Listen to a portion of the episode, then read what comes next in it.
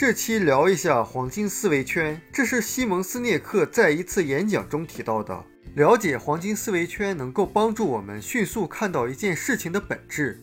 我们都知道《西游记》里孙悟空火眼金睛，就是他有透视眼，能够看到本质的东西，而多数人只是能看到表面。黄金思维圈最基本的思维就是你遇到一件事情，首先就是问自己为什么。会发现我们认知这个世界的方式有三个层面，第一个层面是 what，就是什么，也就是事情的表象，我们具体做的每件事。像有的人刚被拉进一个群，他就问这是什么群，大家说是学习群，他说哦是洗脑，然后就跑了。遇到一个机会，仅凭表面现象可能就妄加判断。第二个层面是 how。也就是我们如何实现我们想要做的事。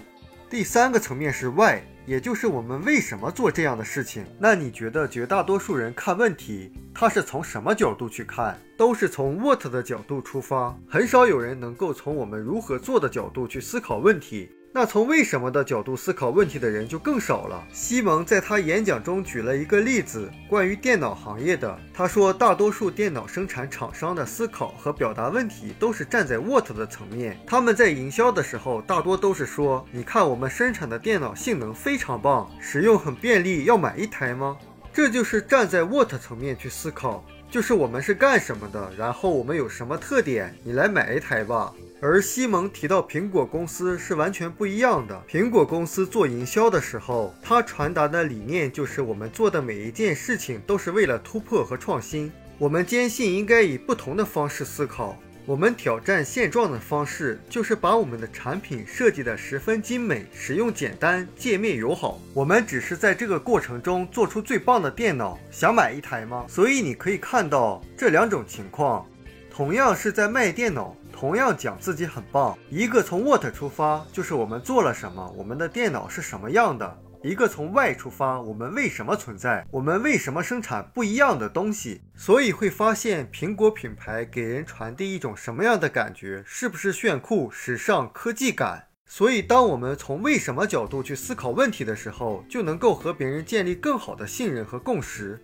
这个例子也体现了营销的最高境界是营销你的价值观，也就是营销你的 why，你为什么存在。一提到乔布斯，大家就想起他就是为了改变这个世界而来的。那关于这一点，奢侈品行业表现得更明显一些，比如说奢侈品手表的广告。他绝对不会说，你看我走的多准，会花很多时间告诉你关于这个品牌的故事。像有一个手表品牌，他说你永远不可能真正拥有，你只是为你的后代去保留保存。所以很多奢侈品牌能够获得高额的情感溢价的关键，就是他们通过故事所传递的价值观。